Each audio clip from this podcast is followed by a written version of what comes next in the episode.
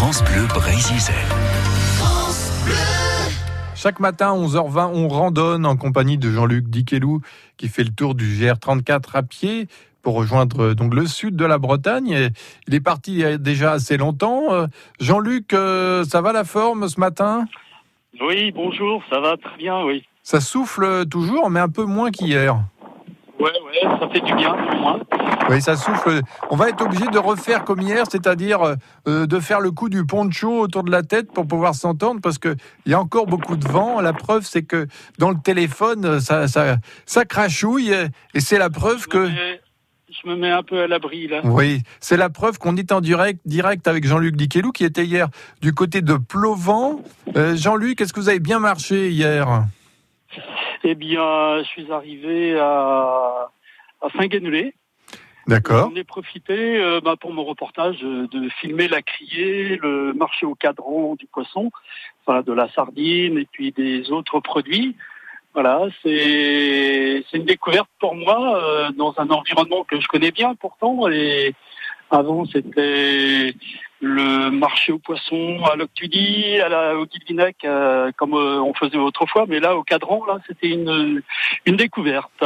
Oui, parce que je, je précise, oui, je précise, Euh, Jean-Luc, je précise que vous faites le tour du Gers accompagné, si on peut dire, d'une caméra, ou alors c'est plutôt la caméra qui vous devance, puisqu'elle est forcément devant vous. Voilà, en bandoulière.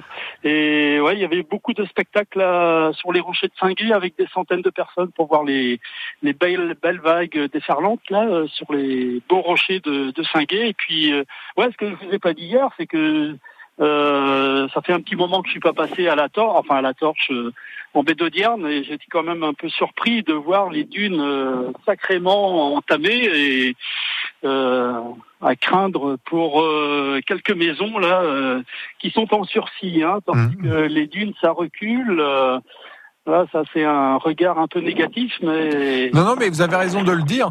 C'est-à-dire que quand on n'est pas passé par un paysage depuis longtemps, on se rend compte que euh, la mer avance, si on peut dire. En tout cas, elle attaque, Ah oui, euh, bah, là c'est flagrant, oui, elle attaque les falaises.